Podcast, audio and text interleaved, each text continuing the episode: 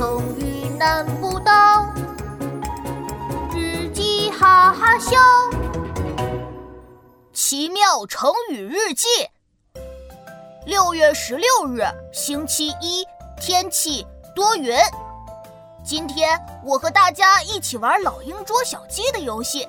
闹闹举着手，大声说着：“我要当老鹰。”皮皮跳到一块大石头上，那我来当母鸡，们。你的小身板真的能保护我们吗？皮皮撅着嘴说：“当然，我可是研究过老鹰抓小鸡的秘籍呢。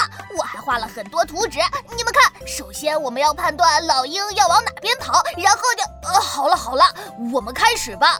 我想看看你的办法行不行。”游戏很快开始。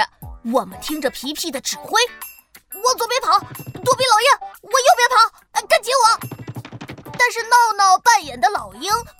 厉害了，他来了个假动作，他先往左边跑了一下，然后飞快地跑到右边。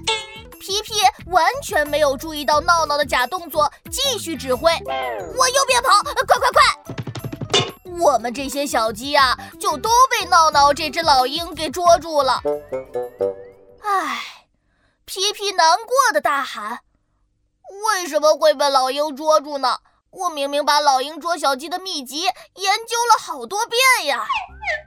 唉，我觉得呀，皮皮这就叫纸上谈兵，不能只相信秘籍。真正玩游戏的时候会发生很多情况的，所以要结合实际才行。小朋友们。故事讲完了，琪琪我在讲故事的时候用了一个成语，你们知道是什么吗？对了，就是纸上谈兵。我说皮皮玩老鹰捉小鸡游戏是纸上谈兵。纸上谈兵指的是战国时赵国名将赵奢的儿子赵括，从小学习兵法，善于谈兵。后来，他代替廉颇当将军，只按兵书条条框框办事，不懂得灵活变通，结果在长平之战被秦军打败，全军覆没。纸上谈兵，你们学会了吗？